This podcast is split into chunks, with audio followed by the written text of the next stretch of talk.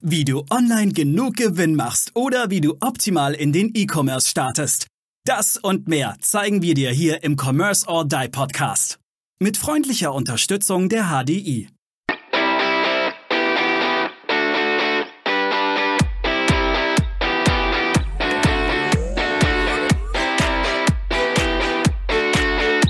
Hallo und herzlich willkommen zu einer neuen Folge des Commerce or Die Online Podcasts.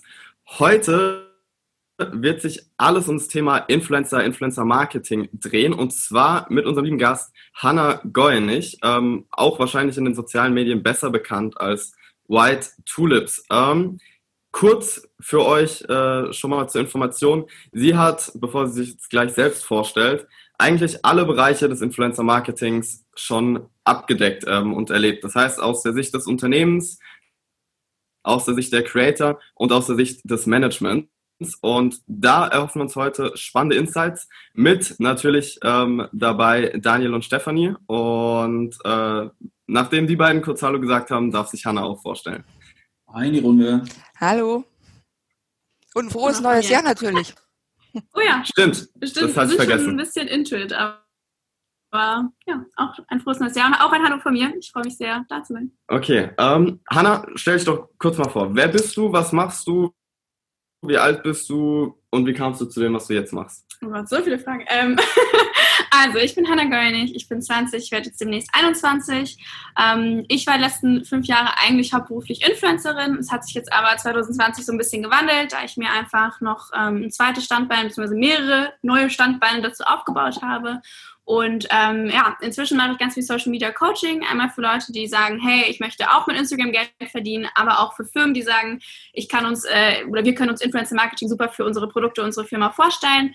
Ähm, und außerdem betreue ich auch Influencer. Das heißt, ich verhandle deren Kooperationen und bin im Kundenkontakt und manage die quasi. Also drei Facetten des Influencer Marketings.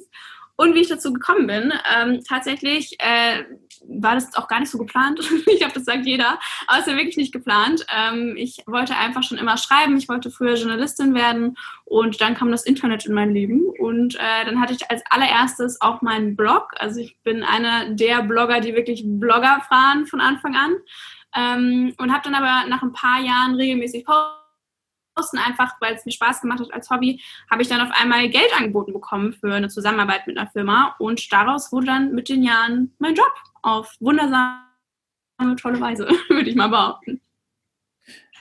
Ja, cool. Dann würde ich doch einfach mal eine Frage stellen, Hanna. Wie ist eigentlich so das Tagewerk eines Influencers? Wie kann man sich das eigentlich vorstellen? Weil man hat immer so das Bild, oh, der Influencer, der macht ja eigentlich nichts. Der macht ab und zu mal ein schönes Bild und dann ist der Tag erledigt und dafür kriegt er irgendwie eine Summe XYZ. Aber erzähl doch mal, bring doch mal ein bisschen, ähm, bring doch mal ein bisschen äh, Helligkeit in dieses Mysterium. Was ist so, was, was macht eigentlich so ein, ein Influencer den ganzen Tag, damit er wirklich davon leben kann, von dem, was er tut?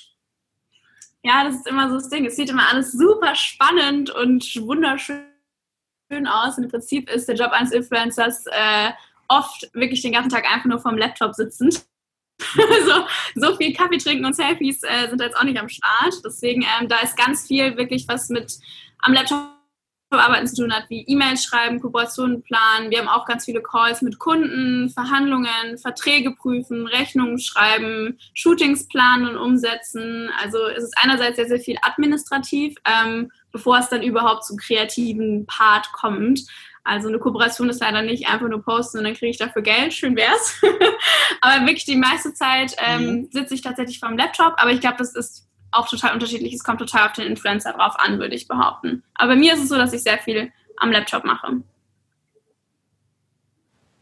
Das heißt, so ein richtiger Arbeitstag eben. Ne? Vor allem, das Spannende ist, dass du wirklich dann auch so viel, die, die Shootings planen, die, die Kooperation eben planen. Das heißt, Du hast ja auch einen YouTube-Kanal, das heißt auch da, ne, Videos produzieren und an und wahrscheinlich auch, du fragst ja auch wahrscheinlich selber dann bei Firmen als Influencer an, wo man sich eine Kooperation vorstellen könnte, weil man kann ja nicht einfach so warten, bis jeder so auf einen zukommt und dann sagt, jetzt will ich unbedingt mit dir arbeiten, oder? Ja, genau. Also ich habe quasi so vielleicht manchmal einen groben Redaktionsplan im Kopf, wo ich mir schon Themen überlegt habe und mir halt dann gucke, okay, welche Kunden könnten zu mir passen oder vielleicht schon Firmen oder Produkte, die ich jetzt schon im Alltag benutze, ähm, die, da frage ich dann die Firmen an. Also ich bin ein ganz großer Freund vom proaktiven Handeln handeln. Also ich gehe auch gerne auf Firmen zu. Ist immer so ein bisschen verschrien in der Influencer-Szene, habe ich das Gefühl, so, oh, du kannst doch nicht selber auf Firmen zugehen, ist doch peinlich. Und ich meine so, Firmen haben so einen riesen Pool an Influencern, aus denen sie wählen können. So, warum sollte ich nicht auf sie zugehen? Deswegen, äh, klar, mache ich auch auf jeden Fall.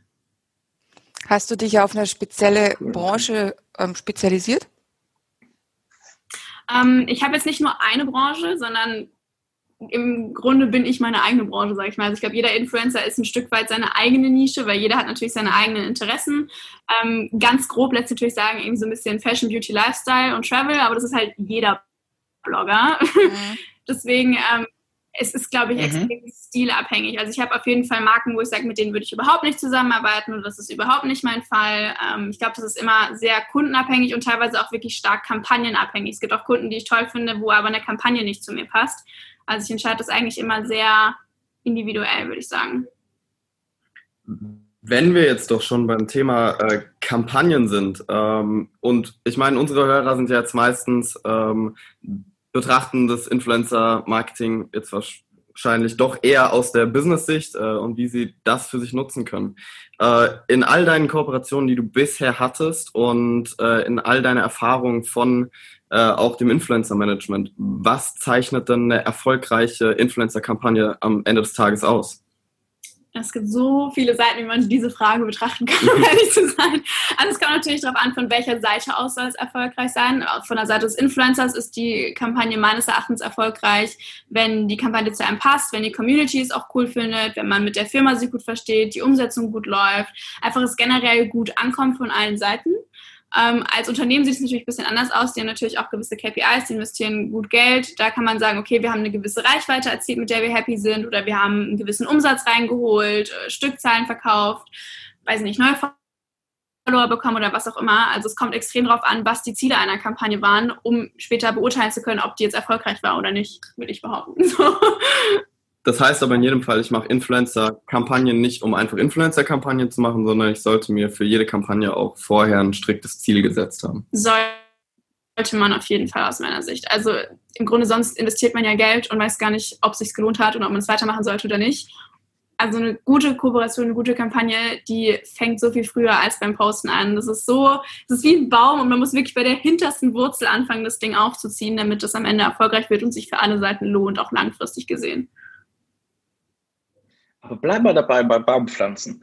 Wenn jetzt unsere Zuhörer ne, betreiben E-Commerce, egal in welcher Branche, ob das jetzt B2C ist oder vielleicht sogar ähm, oder vielleicht sogar ein B2B, wie beginnt man denn so eine, wenn ich jetzt mal so eine Influencer-Kampagne vom Kopf habe, sag, hey, pass auf, wir haben schon ein bisschen mit Social Media angefangen, aber irgendwie ich, das, das läuft bei uns jetzt so gut, ich möchte mal was mit Influencer machen. Ne? So fängt es an. Ich möchte ja mal was mit Influencer mal ausprobieren. Wie würdest du unseren Hörerinnen und Hörern empfehlen, sich dem Thema anzunehmen? Also so jetzt mal Schritt für Schritt, damit die mal richtig so Insights bekommen, wie man da rangehen sollte an das Thema. Ähm, also erstmal will ich überlegen, was ist mein Produkt und was ist überhaupt die Zielgruppe von diesem Produkt?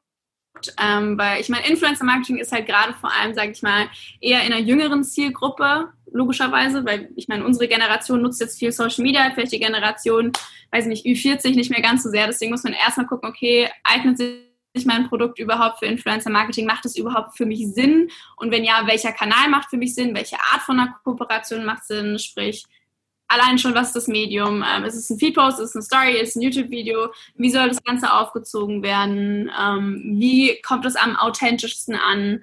Also da sind ganz viele Fragen, die im Vorfeld geklärt werden sollten. Ähm, mhm. Aber die allererste Frage ist halt, Influencer-Marketing, das hört sich immer total sexy und cool an, aber es passt halt einfach nicht zu jeder Firma und zu jedem Produkt. Deswegen sollte man sich vorher erstmal überlegen, macht es für uns Sinn? Und wenn ja, wie müsste es aussehen, damit es für uns Sinn macht? Mhm, mhm, mhm. Und wie geht man denn an die Influencer-Suche? Wenn man zum Beispiel sagt, ach, an, was machen wir denn das Beispiel fest? Ist jetzt egal. Ich suche, ähm, wie, wie, fängt man da mit der Influencer-Suche an? Gibt es da Portale als Unternehmen, wo du sagst, boah, ich schaue mich da, ich treibe mich da mal um und schaue mal, was es da für Leute gibt, die, die in den verschiedenen Bereichen für die verschiedenen Produkte was anbieten? Wie, wie mache ich den ersten Schritt? Wie beginne ich? Wenn ich jetzt die Google-Suchmaske öffne, und gebe ein Influencer-Marketing, wie mache ich das? Wie geht's, wie geht's los als Unternehmen? Hm.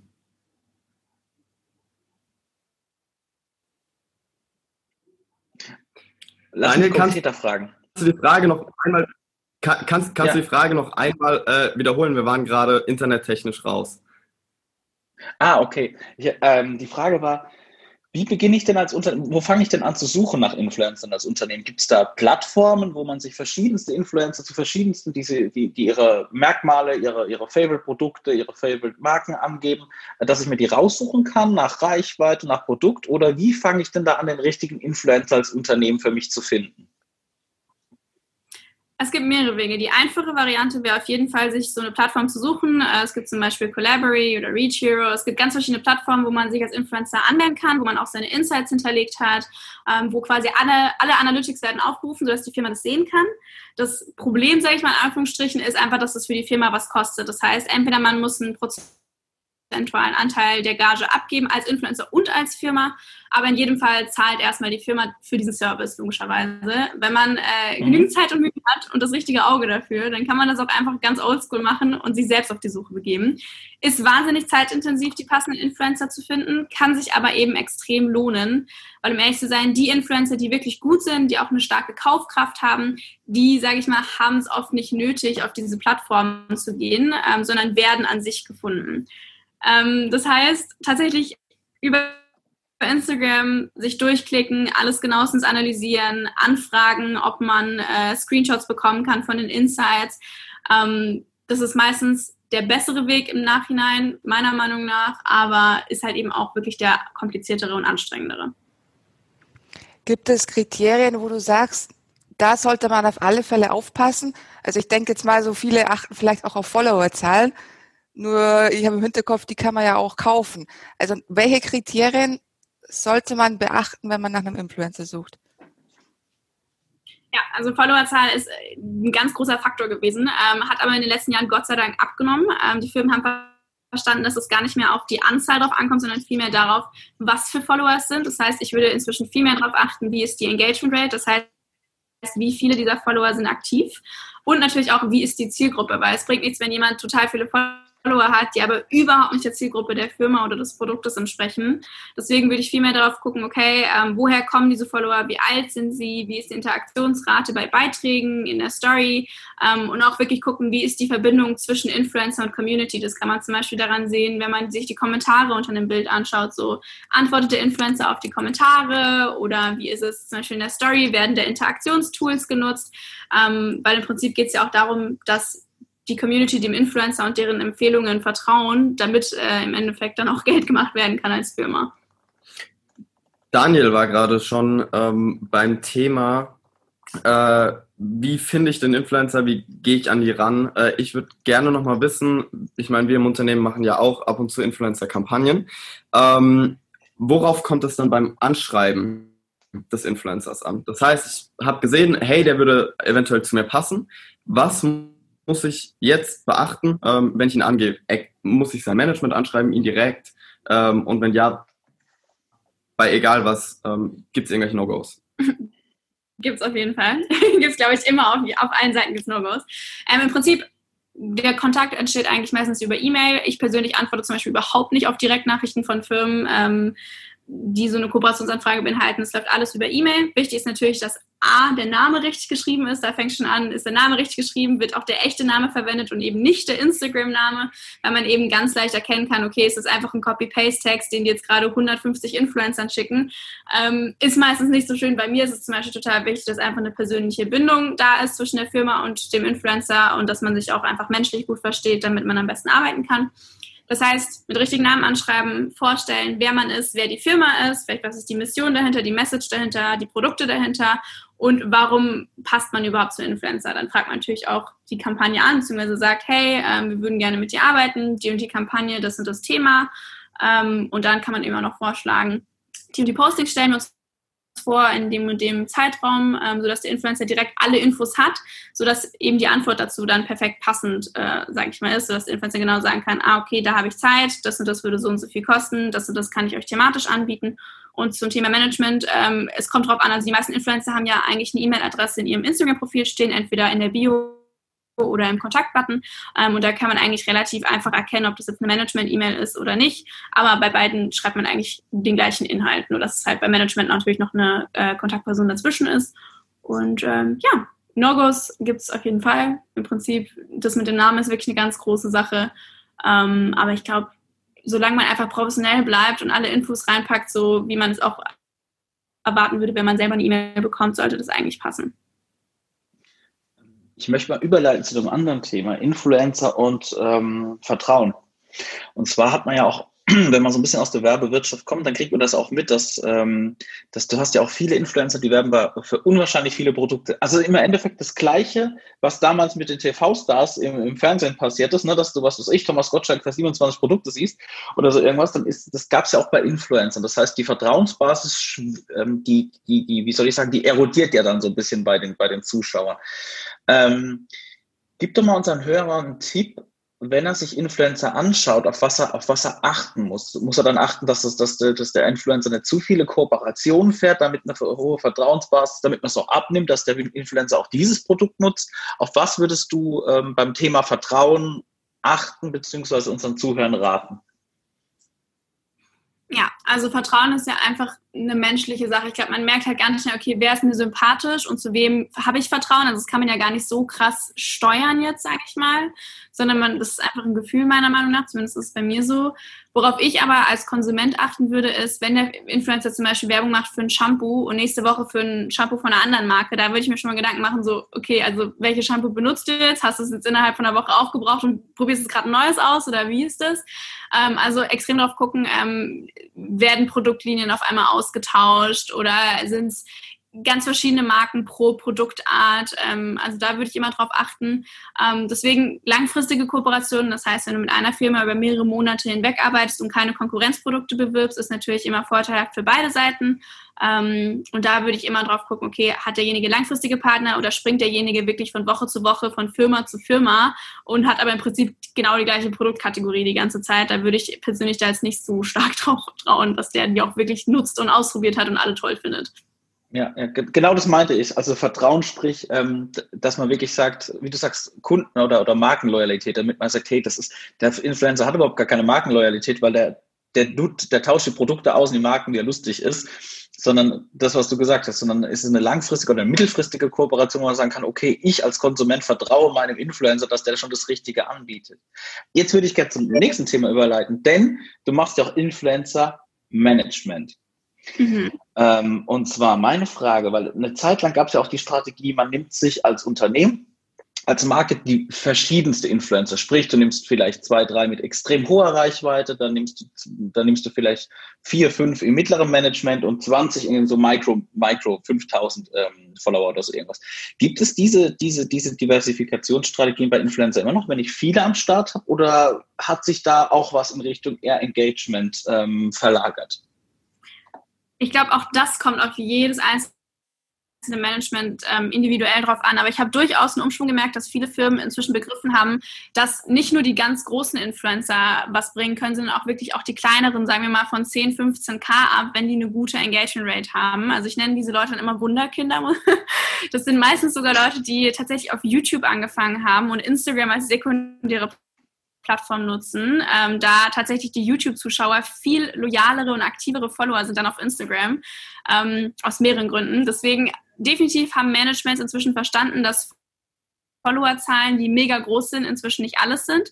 Ähm, ich persönlich habe zum Beispiel nur drei kleine Influencer, das heißt, die sind alle unter 50k ähm, mhm. weil ich das einfach super, super spannend finde. Das sind auch alles drei, wie gesagt, solche Wunderkinder mit einer extrem hohen Engagement Rate von über 25 Prozent, was wirklich super Boah. selten ist.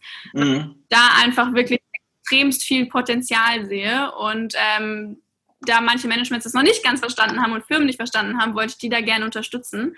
Ähm, genau, also ich mache das vielleicht ein bisschen anders ähm, als andere, aber ich glaube, inzwischen ist da wirklich ein starker Umschwung im Gang.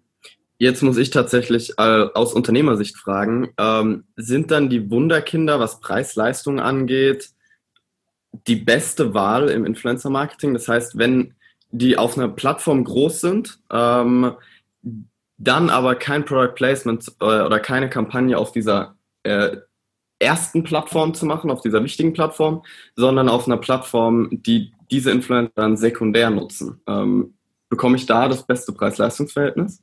Meiner Meinung nach schon. Ähm, also gar nichts jetzt gegen die erste Plattform. Auch die kann super gut funktionieren, weil auch da meistens die Engagement Rate sehr, sehr hoch ist.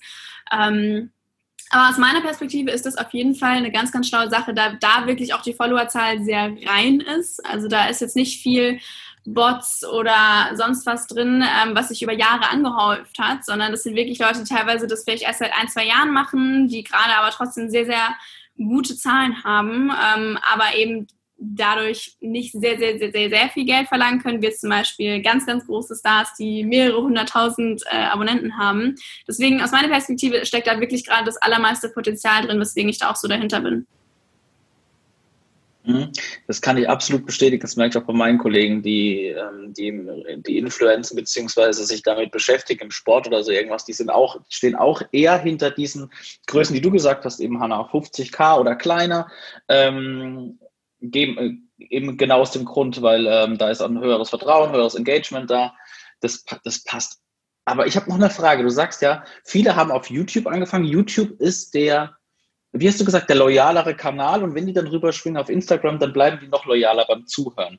Ähm, das heißt, du machst ja auch, du machst ja auch nicht nur Insta, du machst ja auch YouTube. Mhm. Stimmt's? Ja, ne?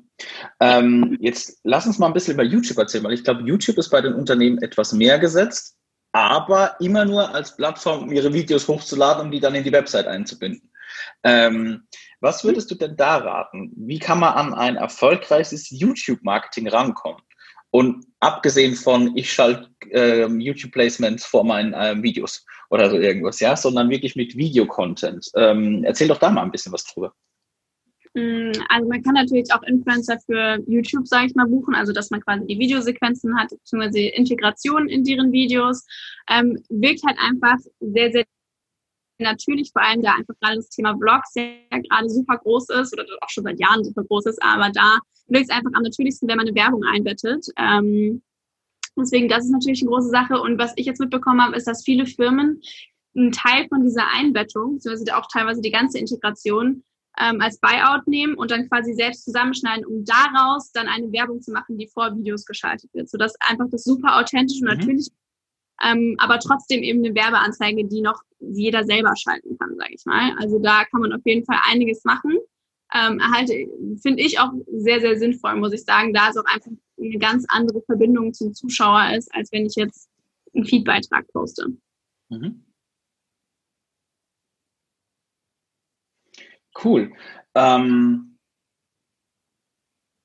gehen wir aber nochmal zum, zum Management zurück. Ne? Also wie funktioniert denn der Tag, wenn du sagst, das interessiert mich nämlich auch total, du managst andere Influencer. Wie ist dann, also du hast ja praktisch so, ich sag mal, dein, dein, deine, dein, dein, dein Arbeitsalltag oder Karriere ist ja sowas, wie so ein bisschen, du hast ja vorhin erzählt, das ist ja wie so Stückwerk, also verschiedene Stücke, die zusammenkommen. Du selbst als Influencer auf Insta und YouTube, du als Influencer-Managerin und als, ähm, und als äh, Beraterin für Unternehmen. Und jetzt würde ich gerne in, diese, in diesen dritten Bereich reingehen, Beraterin für Unternehmen. Ähm, wie genau, mit welchen Fragestellungen kommen denn diese Unternehmen auf dich zu? Ähm, Im Prinzip, also das ist ein, ein ja gut, sorry. es ist ein Coaching-Programm, das quasi systematisch aufbaut, hey, so ziehe ich überhaupt erstmal den Instagram-Kanal von der Firma auf und dann mhm. geht man eben Schritt für Schritt durch, okay, wie plane ich eine Kampagne, wie suche ich die passenden Influencer, wie setze ich so eine Kampagnenplanung um, was passiert nach einer Kooperation. Also es ist gar nicht eine große Frage, mit der sie auf mich zukommen, außer Hilfe, wie, wie mache ich Social Media? Mhm.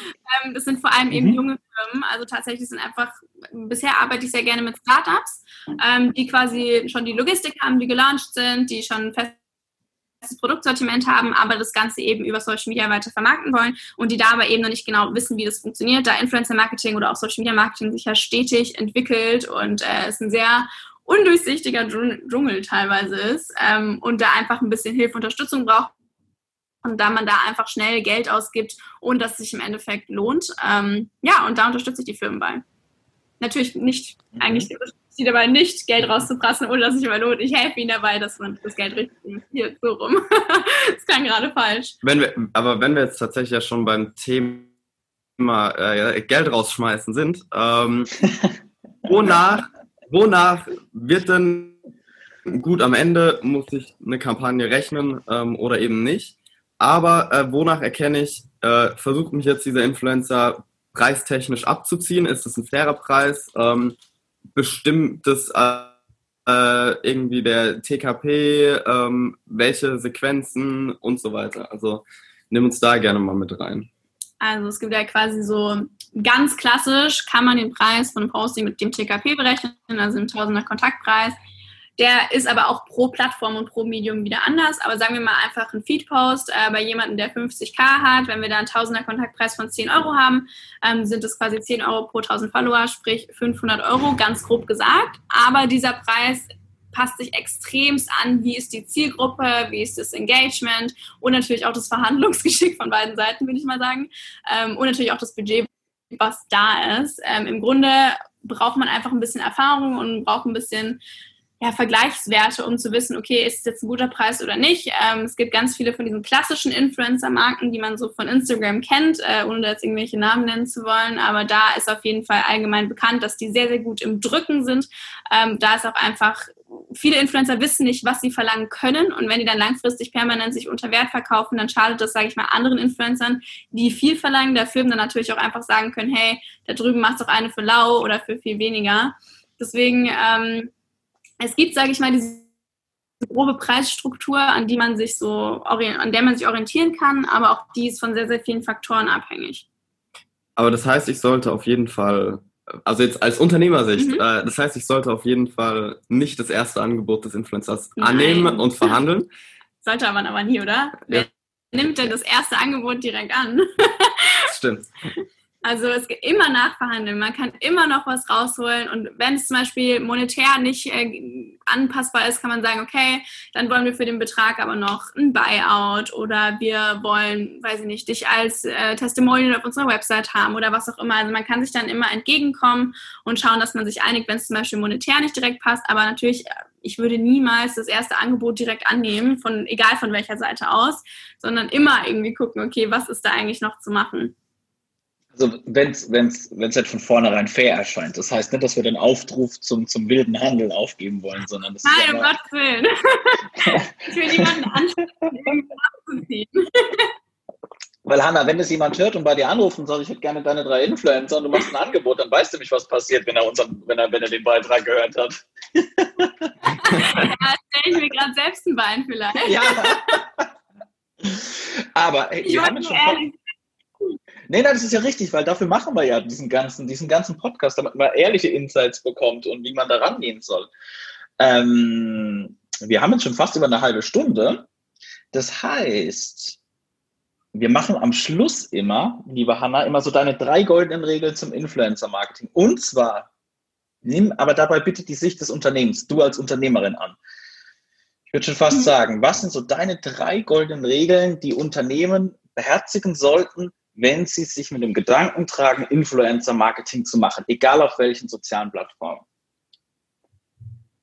Mm, Regel Nummer eins ist, nicht zu sehr nach rechts und links zu schauen, sondern erstmal bei sich zu bleiben und sagen, okay, was macht mein Produkt besonders? Warum macht Influencer Marketing bei mir Sinn? Und nicht mhm. immer gucken, oh, was machen denn die anderen? Das will ich jetzt auch machen, sondern jeder, jede Firma und jedes Produkt ist unterschiedlich. Mhm. Regel Nummer zwei ist, Vertrauen ist gut, Kontrolle ist besser. das heißt, äh, nur weil Influencer passend aussieht, äh, heißt es nicht, dass es immer passend ist. Deswegen immer Screenshots anfordern, immer alles genauestens überprüfen, ob das denn auch wirklich alles äh, so passt.